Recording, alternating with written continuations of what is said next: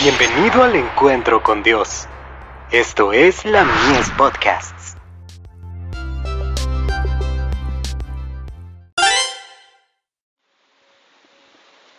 La fe por la cual vivo. La naturaleza habla de Dios. Considerad los lirios, cómo crecen, no labran, ni hilan, y os digo, que ni Salomón con toda su gloria, se vistió como uno de ellos. Lucas 12, verso 27. En su perfección original, todas las cosas creadas, eran una expresión del pensamiento de Dios. Para Adán y Eva, en su hogar edénico, toda la naturaleza estaba llena del conocimiento de Dios, repleta de instrucción divina.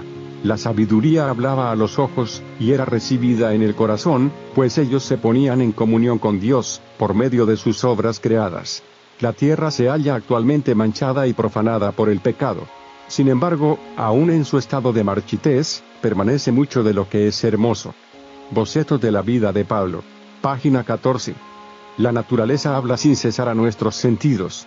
El corazón que está preparado, se impresionará con el amor y la gloria de Dios, como están revelados en las obras de sus manos. El oído atento, puede escuchar y entender las comunicaciones de Dios, por las cosas de la naturaleza los verdes campos, los elevados árboles, los botones y las flores, la nubecilla que pasa, la lluvia que cae, el arroyo que murmura, las glorias de los cielos, hablan a nuestros corazones, y nos invitan a que hagamos conocimiento, con aquel que los hizo todos. El camino a Cristo. Página 89.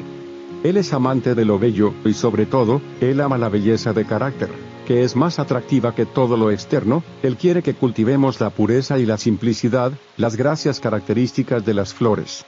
Ibid. Página 90.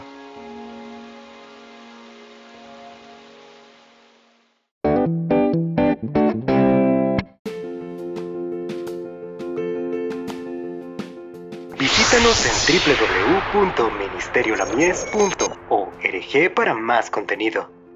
Dios te bendiga.